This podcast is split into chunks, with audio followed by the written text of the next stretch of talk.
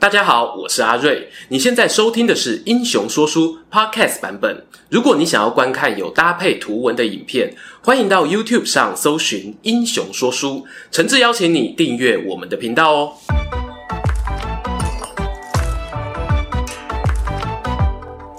Hello，英雄说书的观众朋友，你们好，我是说书人阿瑞，替大家带来精彩的英雄故事。俗话说，家有一老，如有一宝。这开场上次终于那支影片用过了，是不是啊？没关系啊，我们换一个。人说将军总是老的好，走遍天涯海角忘不了。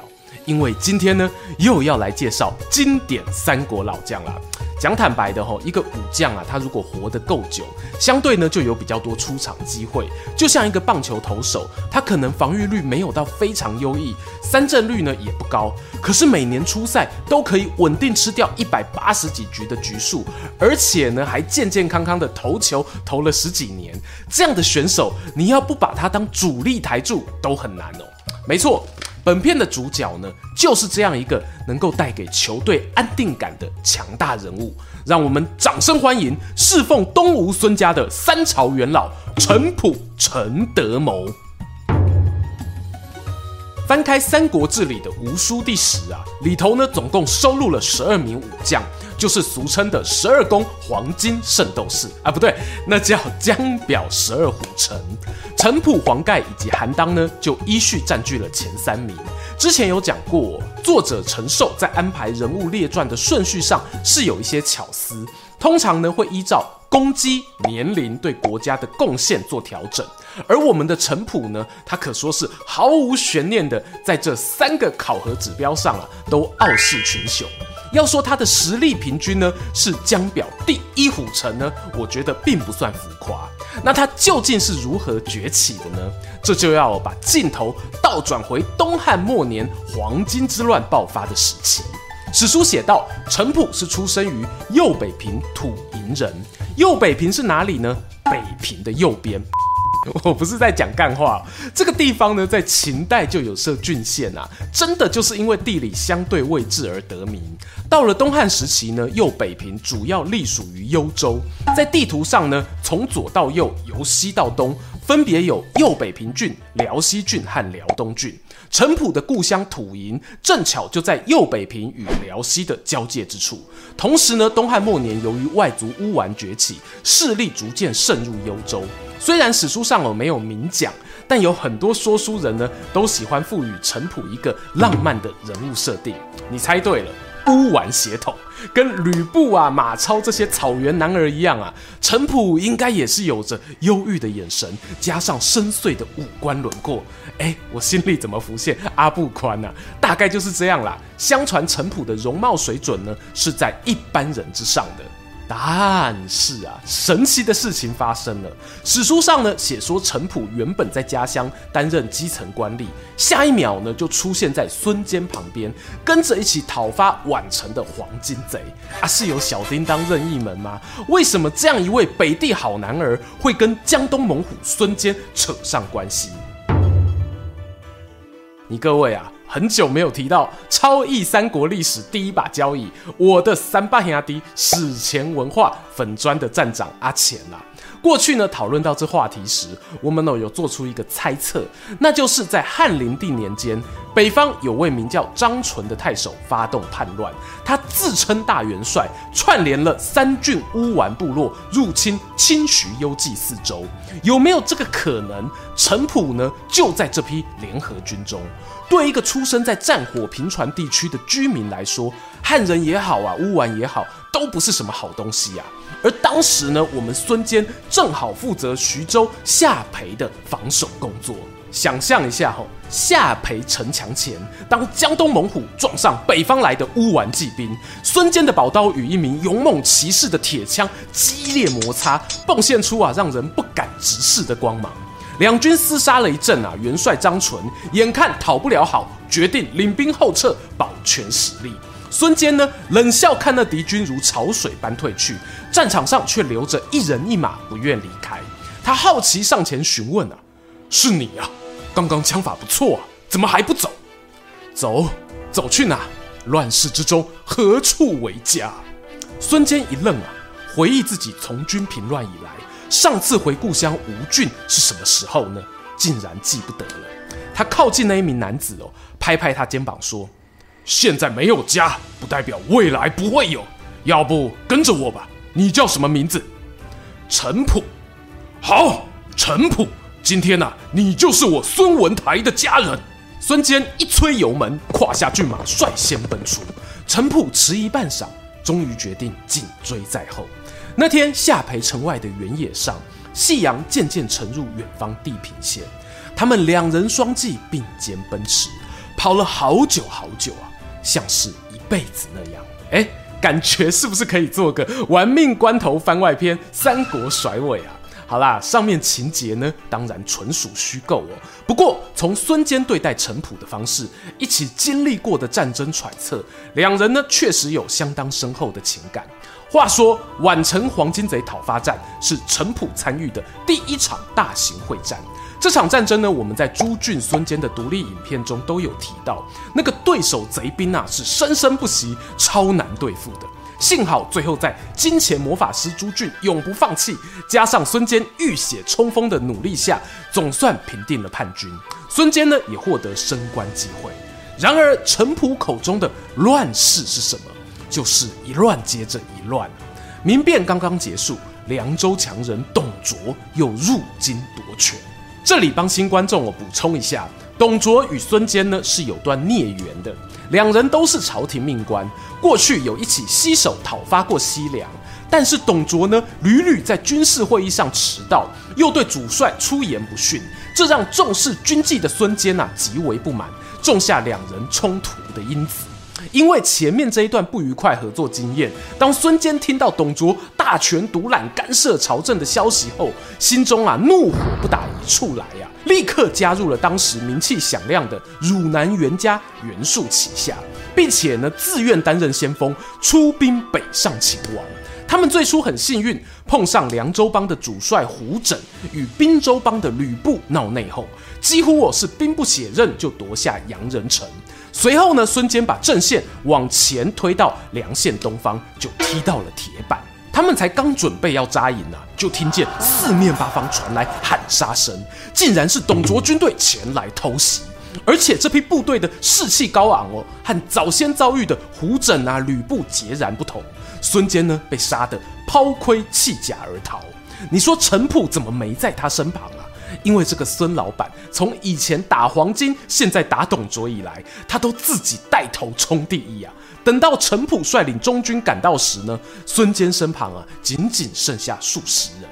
他连忙问啊：“老板，谁偷袭你啊？”孙坚恨恨地说：“看对面旗号啊，应该是徐荣。”陈普听了喃喃自语：“徐荣，徐荣，他跟我一样，也是幽州辽地出身啊。看来要给他一点颜色瞧瞧。”哎，观众又想问哦，同乡干嘛互打？因为陈普啊，他家靠近辽西，徐荣呢，则是辽东啊，和那公孙豹同一国的。天下武功呢，唯快不破。陈普建议孙坚立刻重整兵马，敌军哦，此刻大胜，必定想不到我方重创之余，会那么快发动反击。如此一来呢，稍早死去的那些士兵，鲜血才不会白流。这就是乌丸兵法。猛虎孙坚听完呢，眼中燃起熊熊火焰。也多亏了他过往训练部下极为精实啊，军队虽败不乱，没有多久呢，就收拢起来，重新出发，在阳人城外再次与进逼的董卓军撞上，双方展开大战。董军心想啊，孙坚部队的后方就是城池，他们打不赢呢，撤退回城就好，应该不会纠缠太久。殊不知啊。孙坚让你看透作战这东西啊，四个字：坚持到底。在陈普的鼓励之下呢，这一场会战他打死不退，两边士气反而出现意外的逆转。董卓士兵们呢，发现敌人有如地狱来的使者，越打越怕。乱军之中，只见一名手持铁枪的魁梧大将，骑着马左冲右突，往自家指挥官华雄的帅旗冲来。说时迟，那时快，那名将领铁枪一伸，搭配胯下骏马冲刺的速度，竟然呢将华雄撞落马下。下一秒呢，就砍断帅旗，动作行云流水，一气呵成。董卓军队知道大势已去啊，纷纷转头逃亡，只留下地面上哦华雄冷冰冰的尸体，默然无语。观众朋友拍谁啦？一个不小心啊，我又给他术式展开，创造了平行宇宙哦。其实历史上呢，华雄是死于此战，没错。至于为什么稍早打胜仗的徐荣没有参战呢？现存的史料已经不可考。但我们之前提到，董卓的凉州兵团中存在着山头林立的派系问题，或许呢，这样的结果啊，本来就是他们的日常。由于陈普是本片主角，我赋予他智勇双全的戏份表现机会。先是献策让孙坚有机会反败为胜，再来呢，又亲自单挑解决华雄。人生难得几回帅啊！如果荧幕前有厂商朋友也想要让自己的产品帅一下，请参考影片下方说明栏有业配信箱哦，欢迎寄信讨论讨论。说到底呢，程普在《三国志》的记载中也是强调他为人有容貌计略、有脸有脑袋的那一种啊。我做这个展开呢，应该不过分啦。在与董卓的大战结束后不久。孙坚呢，又前往荆州讨伐刘表，但不幸中了埋伏，英年早逝。程普这一次呢，没有成功救下主公性命。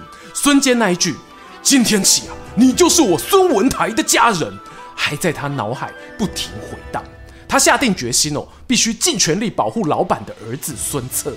日后呢，小霸王横扫江东之时，几乎是每打下一个地方，都能看见程普随行掩护的身影。他也因为战功增兵两千，甚至受封为吴郡都尉。哎，大家不要小看这两千士兵，还有都尉的官衔哦。孙策离开袁术时呢，身边啊不过五六千兵马，而他自己领的官职，当时也仅仅是折冲校尉。换句话说，程普所获得的眷顾，其实并不下于真正的家人。更何况哦，吴郡原本就是孙坚的老家。程普呢，确实把孙策当成自己亲人一样照顾。史书提到，哦，孙策攻打金县的山贼首领祖郎，不幸遭到包围，九死一生之际呢，就是程普手持长矛，纵马破阵，带领孙策突破重围。那画面呢，跟前面提到的程普斩华雄啊，有八十七分像。而孙策的弟弟孙权在宣城也有过被贼兵奇袭的经验。我们在周泰影片里提过的那一战啊。第一时间呢，是周泰舍身护主，没错。但宣城的守军不足，最后我是程普带兵赶到，才能化险为夷。尽管程普仿佛救火队长一样，在孙家势力范围内驰骋救援，但他毕竟啊只有一个人，没有办法无时无刻都守在主公身边。当孙策被刺客暗杀的消息传来时，他心中啊有再多懊悔自责，都只能够强忍着悲痛，赶回孙权身旁，与张昭、周瑜共同辅佐年轻的小老板，稳定江东。此时跟随过孙坚的创始元老中，程普的年纪最大，因此呢，大家都尊称他一声程公。而程普呢，个性大方随和，虽然啊出身戎马，却与知识分子相处融洽。独独呢有一个例外哦，在《周瑜传》中呢有段记载，周瑜同样性格随和，可是唯一和程普处不来。江表传表示，程普他经常用辈分去欺压美周郎，但周瑜呢始终没有怨言，姿态放得很低。最后两人总算言归于好，共同携手啊为了东吴王朝努力，还在赤壁之战呢分别担任左右大都，击退曹操，成就一段佳话。可惜的是呢，赤壁战后，周瑜在南郡太守任内病逝，没多久，程普也撒手人寰。有八卦说呢，程普曾经为了镇压地方动乱哦，把叛军数百人焚烧处死，因此受到诅咒，病发身亡。这听起来呢，也有点像是为了遏制传染病所做的处置。真相到底是什么呢？大家哦可以发挥一下你们的想象力啦。最后啊，说个我个人的白日梦啊。程普与周瑜呢，他们都是性格开朗的人，为何程普没有欺负其他年轻晚辈，偏偏要对周瑜摆架子呢？有人猜测哦，是不是因为周瑜升官太快，让陈宫觉得不满？但写完今天的脚本，我心中有浮现另一个假设：假如程普是怪罪周瑜没有照顾好孙策，导致呢他意外身亡，那这解释起来哦，就再合理不过了。你是伯父的结拜兄弟啊，最了解他那种热血独行侠的个性，怎么可以不劝诫他呢？类似这样的话，程普呢大概私底下骂了周瑜不少次吧。时间固然能够抹平伤痛，让程普总算能放下对周瑜的芥蒂，但时间呢也会不断让我们面临新的别离。他与周瑜相继过世之后呢，留下年轻的孙权就必须自己学习如何面对接下来的乱世考验了。喜欢今天的故事吗？英雄说书需要你的支持，让好故事被更多人听到。